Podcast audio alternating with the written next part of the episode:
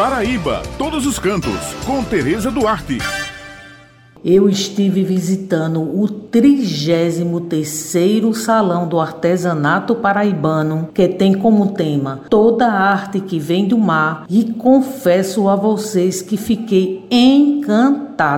O evento que está sendo realizado na Avenida Cabo Branco tem atraído turistas e a população no geral pela beleza não somente da decoração do espaço que foi montado e ficou belíssimo, como também pela qualidade dos produtos que estão sendo comercializados. O salão é uma realização do governo do estado através do programa de artesanato paraibano Bano PAP, em parceria com o Sebrae Paraíba, com apoio da Empresa Paraibana de Comunicação EPC, Prefeitura Municipal de João Pessoa e diversos órgãos do governo estadual. Eu aproveitei a visita que fui fazer ao belíssimo Salão do Artesanato e conversei com Marielza Rodrigues, que é a gestora do PAP, e ela me falou sobre o sucesso que está acontecendo nas vendas dos produtos que ali estão sendo comercializados. Nós estamos com uma vasta programação folclórica, muita gente visitando o salão, prestigiando a praça da alimentação. Nós temos muitas delícias regionais, a bodega paraibana, doces, cachaça, cocadas, biscoitos, a castanha, tudo que é feito na Paraíba e também as comidas para degustação aqui na nossa praça em loco.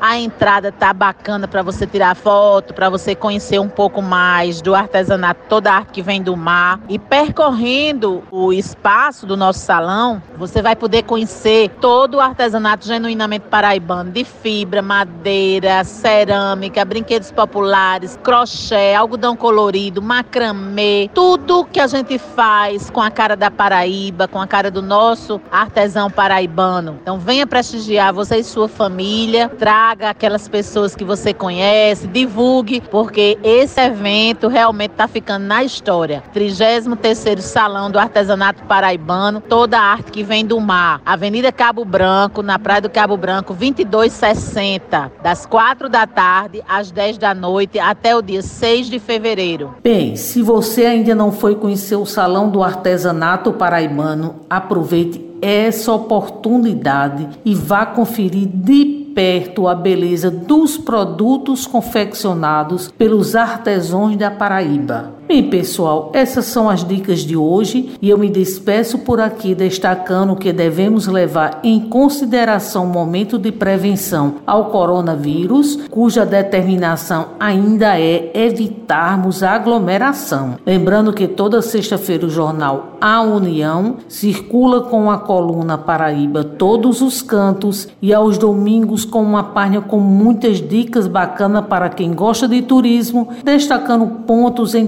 diversos municípios do nosso estado. Muito obrigado pela atenção de vocês e um final de semana abençoado para todos.